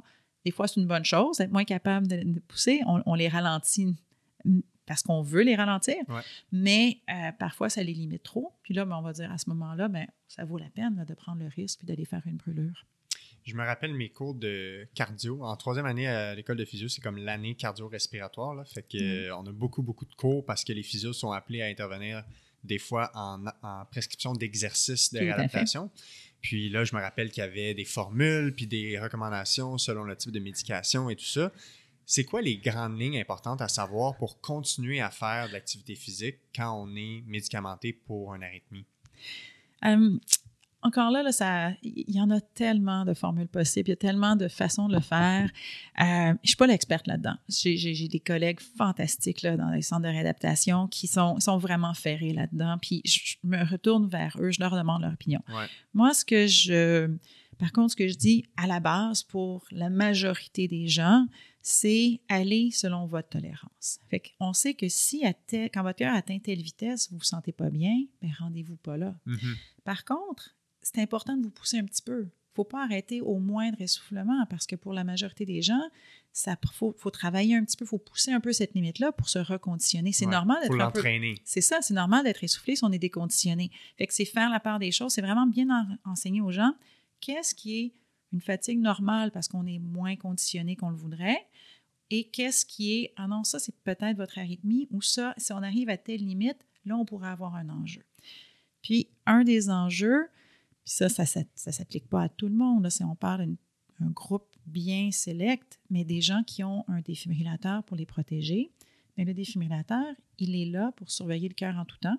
Puis si le cœur fait un court-circuit, il se met à aller très, très, très vite, l'appareil il va donner des thérapies pour essayer de casser l'arythmie. Mhm.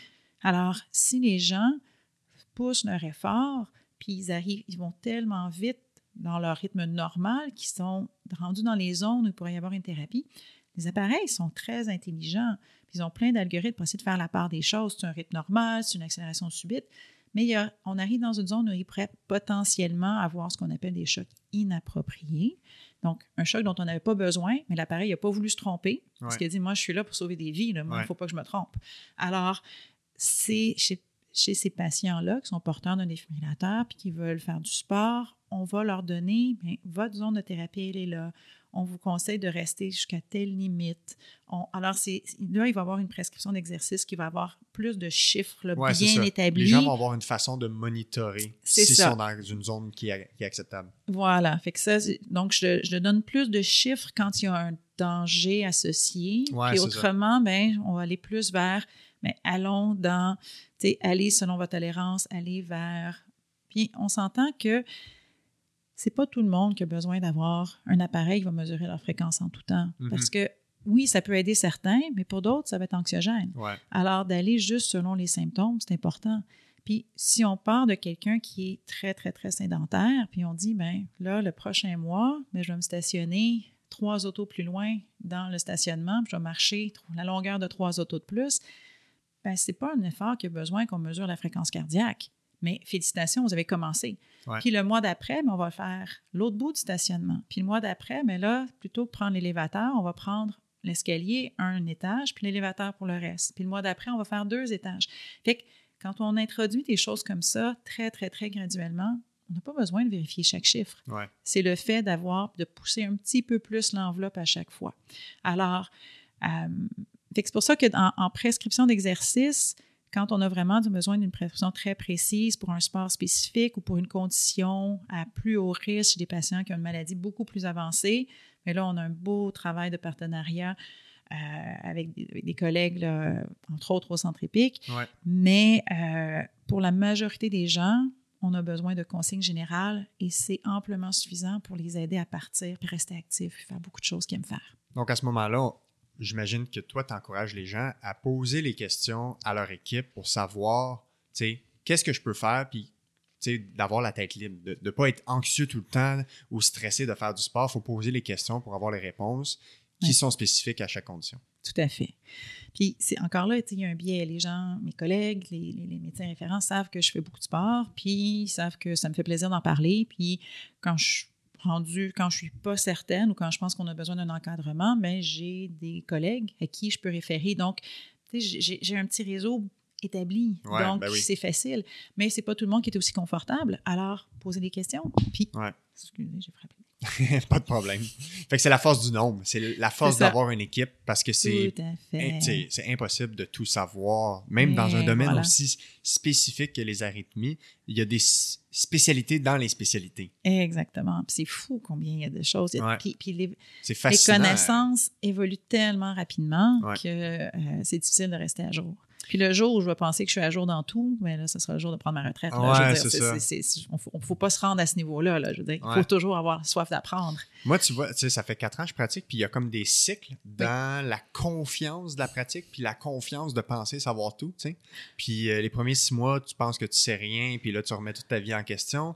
Puis là, entre un an et trois ans, là, j'ai eu un moment où j'étais comme, moi, je connais tout, je suis invincible, je sais exactement quoi faire. Puis là, je suis comme, quatrième année, c'est comme, OK, là, on retourne dans le doute parce que tu fais de la formation, puis là, tu apprends qu'il y a des choses qui sont plus nuancées. Fait que c'est très... euh, euh, j'ai jamais la traduction francophone, mais humbling, Ouais. c'est, euh, Ouais, une leçon d'humilité. une leçon d'humilité, exactement, de toujours réaliser qu'on ne connaît pas tout, puis plus on en sait, plus on sait qu'on ne sait pas tout. c'est ça.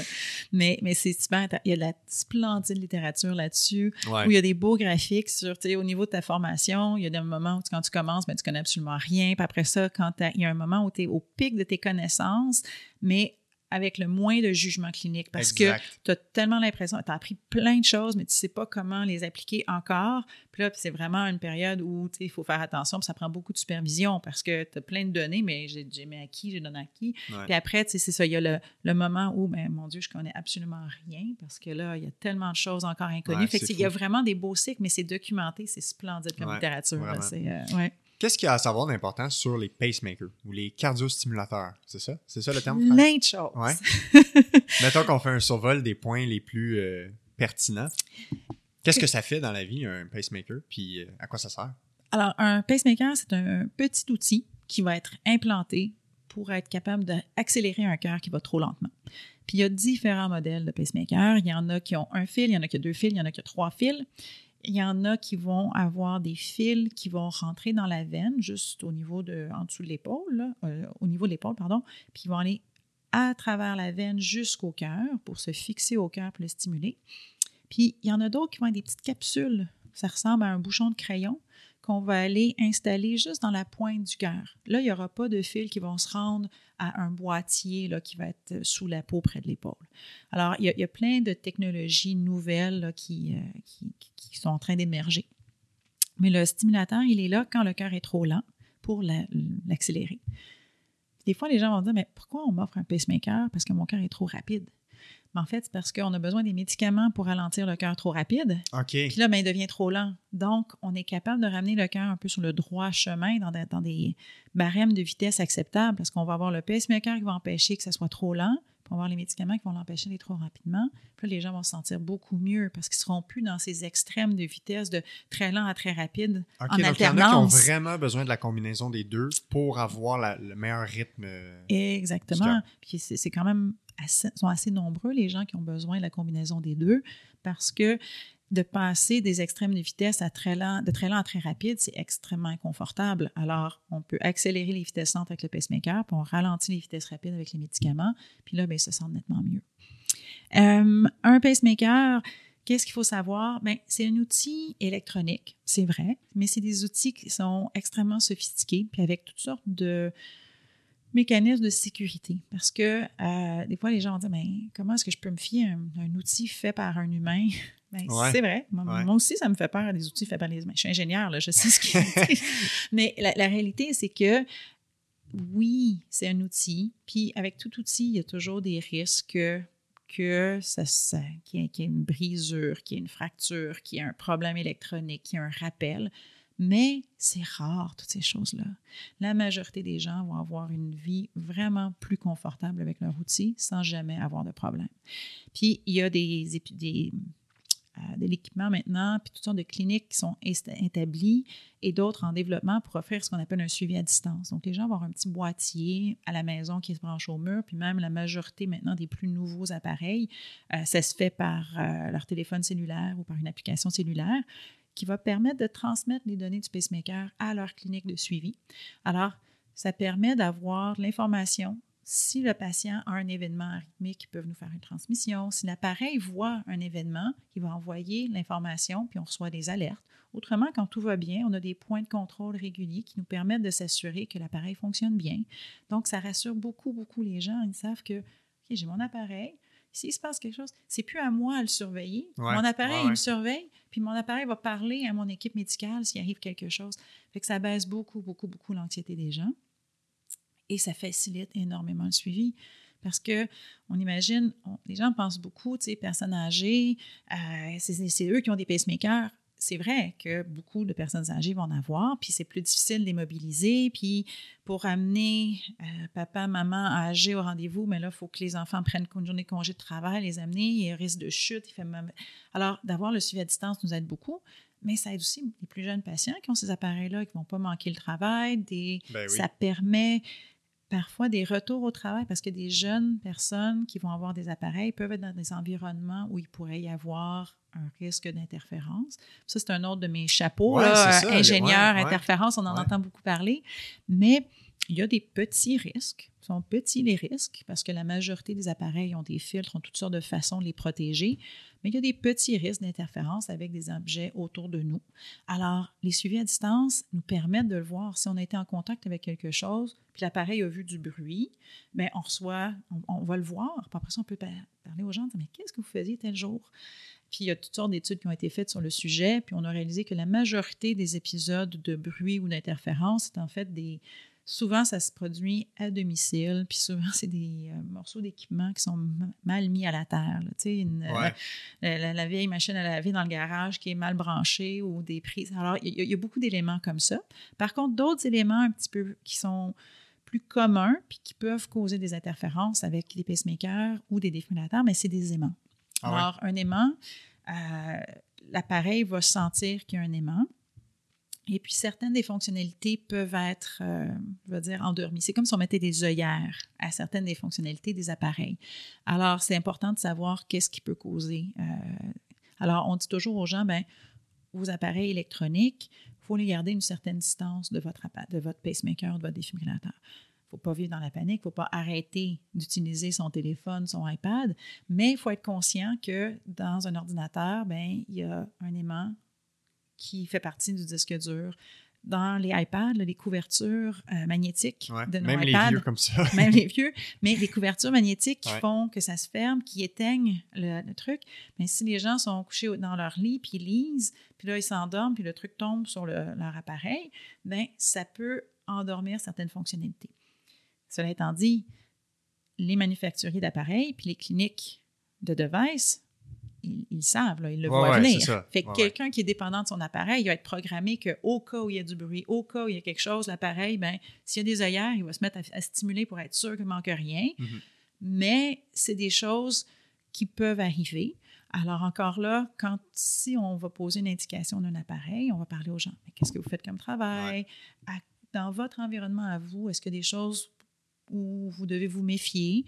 Puis ensuite, on a le volet du suivi à distance qui nous permet de voir est-ce qu'il peut, est-ce qu'il se passe quelque chose dans votre environnement ou dans les choses que vous faites?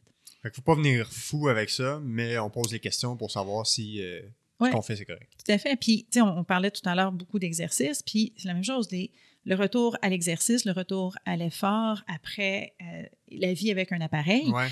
Oui, c'est possible de vivre une très belle vie très active. Les appareils, ils ont euh, ce qu'on appelle des senseurs, c'est-à-dire ils sont capables de s'ajuster pour les besoins de la personne. Donc, quand un cœur qui est vraiment trop lent et qui n'est plus du tout capable de s'accélérer pour faire l'exercice euh, face à un, besoin physiologique, bien, on va enseigner à l'appareil à le faire pour la personne. Euh, il y a des façons de le rendre très agressif, moins agressif. Donc, quand on implante un pacemaker, des fois, il faut faire quelques petits ajustements avant de trouver les, paramètres parfaits pour le confort de chaque personne. Ça peut changer dans le temps mais on peut retourner à des, activités, certainement. Par contre, il faut laisser guérir. Après, c'est quand même une chirurgie. on fait une incision, donc il faut laisser guérir. Alors, on dit toujours le premier mois, il faut faire attention, il ne faut pas, faut pas nager, il ne faut pas faire de gros efforts, il ne faut pas lever les bras au-dessus de la tête, mais il faut bouger. On ne peut pas garder le bras sans bouger complètement. Puis euh, ensuite, il y a certaines restrictions pour des mouvements répétitifs. Euh, les fils, ils passent juste en dessous de la clavicule. Mm-hmm. Alors, il faut faire attention parce qu'on peut les pincer entre euh, la cage thoracique et la clavicule, entre la côte. Alors, si on fait des poids et haltères avec des gros poids, puis le même mouvement tout le temps, tout le temps, mais c'est sûr que euh, le fil, ben, il va vieillir un petit peu plus vite. Alors, il y a certains mouvements qui, où on pourrait avoir à poser certaines restrictions. Pour la majorité des gens, c'est pas un enjeu. fait que selon aussi le niveau d'activité puis les loisirs des gens, j'imagine que le médecin va faire, va poser ces questions-là pour voir, OK, ben pour toi, peut-être qu'il faut ajuster ça, peut-être que ça, c'est moins une bonne idée ou faire attention au dosage. Exactement. Parce qu'on sait que plus on est jeune, euh, plus on est fort et musclé, puis plus on fait des efforts et on fait des mouvements. Alors, on sait que les gens qui ont un appareil qui est implanté plus jeune dans leur vie, bien, ils ont plus de chances d'avoir un fil qui va briser au fil de leur vie, puis d'avoir besoin qu'on remplace les fils et non pas juste la batterie là, après tous les temps d'années quand la batterie est, mm-hmm. vide. Alors, c'est des choses qu'on on va discuter avec les patients au moment de l'implant, puis c'est des choses qu'on va surveiller. Puis euh, c'est ça qui aide aussi. Le suivi à distance va nous permettre de suivre les paramètres des fils, parce que un fil, ça conduit l'énergie, de, l'électricité. Fait que ça a une résistance, ça prend une certaine quantité d'énergie. Fait qu'on peut suivre tous ces paramètres-là pour voir combien bien ils fonctionnent.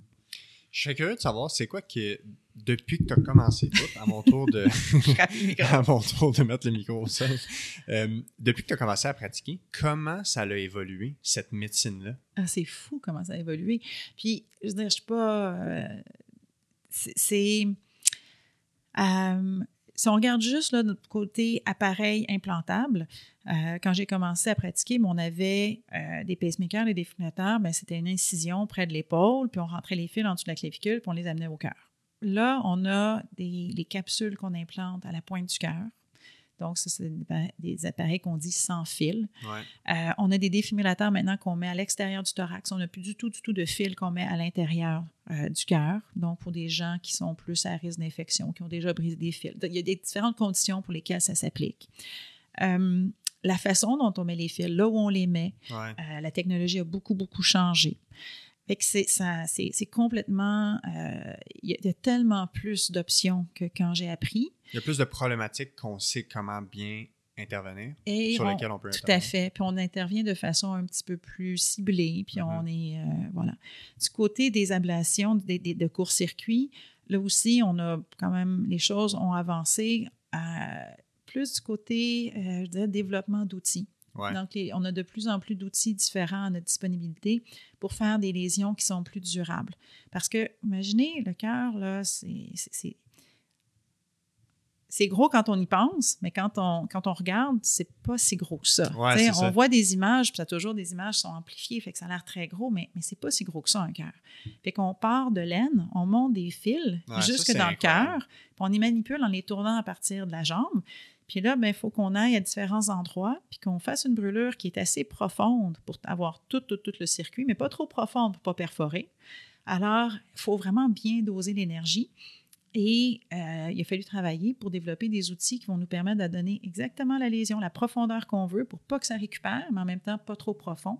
Alors, il y a, il y a énormément de travail qui a été fait euh, sur les différentes technologies, les différentes grosseurs de cathéters, les façons de délivrer l'énergie. Fait qu'il y a plein de nouvelles choses émergentes. Puis ça, c'est vraiment là, mon plaisir. C'est là quand je disais que je fais de Ouais. l'ingénierie et de la médecine, Ouais. c'est super Mais- le fun. Qu'est-ce que ta formation d'ingénieur t'amène comme médecin maintenant? Euh, ben, ça me permet de comprendre ce qui. Ça me- cas, je crois que ça me Ouais, permet de mieux comprendre l'équipement avec lequel je travaille. OK, ouais. Puis ça aussi, c'est ma personnalité. Quand on me dit, ben, tu pèses tel bouton, puis ça, ça va arriver, j'ai besoin de savoir qu'est-ce qui rentre dans la boîte noire. je Ouais, suis pas capable de juste l'utiliser. Alors, de savoir comment ça fonctionne, puis c'est surtout quand vient le temps de résoudre un problème. Parce qu'on travaille avec beaucoup d'équipements. À un moment donné, ben, il y a quelque chose qui peut ne pas fonctionner, mais comment est-ce que je vais résoudre le problème si on est en train de faire une procédure, puis là, il y a un morceau d'équipement qui ne veut pas fonctionner, qui ne veut pas répondre, bien, je ne peux pas arrêter la procédure et dire à monsieur ou madame, ben, on se revoit dans, 30 dans trois Mhm. mois. Je veux trouver ma solution. Alors, c'est où, dans tout l'algorithme de problem solving, ben, Ouais. c'est quoi? Est-ce que c'est le cathéter? Est-ce que c'est ma manette? Est-ce que c'est la switch? Est-ce que c'est ça? Alors, cette habileté-là de comprendre l'équipement m'aide beaucoup. Ouais. Puis ensuite, ben, tout ce qui est manipuler les pacemakers, les défibrillateurs, les interférences électromagnétiques, ben, c'est un peu du pain du beurre d'un ingénieur. Fait que j'ai travaillé beaucoup là-dessus. Euh, on a fait des essais cliniques avec les gens à Hydro-Québec, puis avec euh, les REC. C'est- moi, je trouve ça passionnant. Mhm. Ça nous a permis aussi de, de créer des vidéos pour le grand public sur c'est quoi les risques, à quoi faire attention. Alors, c'est le fun du point de vue. Euh, pour moi, le challenge euh, intellectuel, ça me- je trouve ça passionnant. Puis après, la possibilité de partager cette information-là avec Clairement. le public, avec les gens, faire de l'enseignement, c'est c'est vraiment fascinant. Puis après, du côté des cathéters, ben, j'ai des collaborations avec des gens qui développent euh, ces cathéters-là. Donc, je peux collaborer avec eux, un, dans certains essais cliniques pour travailler avec ces nouveaux outils-là, mais je travaille aussi avec les ingénieurs qui les designent, ces outils-là, pour leur donner une rétroaction sur, ben, si la poignée, on l'a fait de telle façon, si on délivre l'énergie de telle façon, ça serait plus utile. Je voudrais telle ou telle chose, comment est-ce qu'on peut se rendre là? Fait que c'est le fun de pouvoir parler le même langage. Ouais. Ça donne une compréhension aussi de tout ce qui se fait avant que toi, tu interviennes. Tout à fait, tout à fait. Écoute, euh, merci énormément. J'ai vraiment appris beaucoup de choses aujourd'hui. C'était C'est super le fun. un- Hein? Pardon? Ouais. super le fun. C'est un sujet que j'ai, on a, on a abordé. On a quand même beaucoup de cours de, de cardio-respiratoire en physio à l'école, mais moi, je ne travaille pas dans ce domaine-là. Donc, euh, c'est les principes généraux que je me rappelle. Puis, euh, c'était- c'est vraiment un sujet passionnant. Il y a beaucoup de choses à savoir. Puis, j'ai l'impression qu'on aurait pu faire 5-6 épisodes là-dessus. Je suis sûr que toi, tu te dis, mon Dieu, on a à peine parlé de 0.1% de ce que je fais. Fait que, mais c'est comme ça dans tous les épisodes. Fait que, Ben, c'est la réalité. ouais. Mais l'idée, c'est la, la leçon à retenir, c'est qu'il y a tellement de choses qu'on connaît pas encore, puis il y a tellement de choses qui sont inconnues. Puis si vous savez pas, posez la question. Ouais, Puis ouais. si je le sais pas ou si votre équipe médicale ne le sait pas, Mais il y en a d'autres qui le savent, Ben oui, puis il faut juste trouver la réponse, mais posez vos questions. Ouais, Restez le pas travail, seul avec euh, l'inqui- votre Ben non, c'est ça. C'est le travail d'équipe demeure central dans n'importe quoi qui est, fait. qui est santé. Fait Voilà. que, euh, merci beaucoup de ton temps. C'était un plaisir d'avoir cette conversation, puis euh, au plaisir de se reparler. Tout à fait. Salut. Merci. Bye.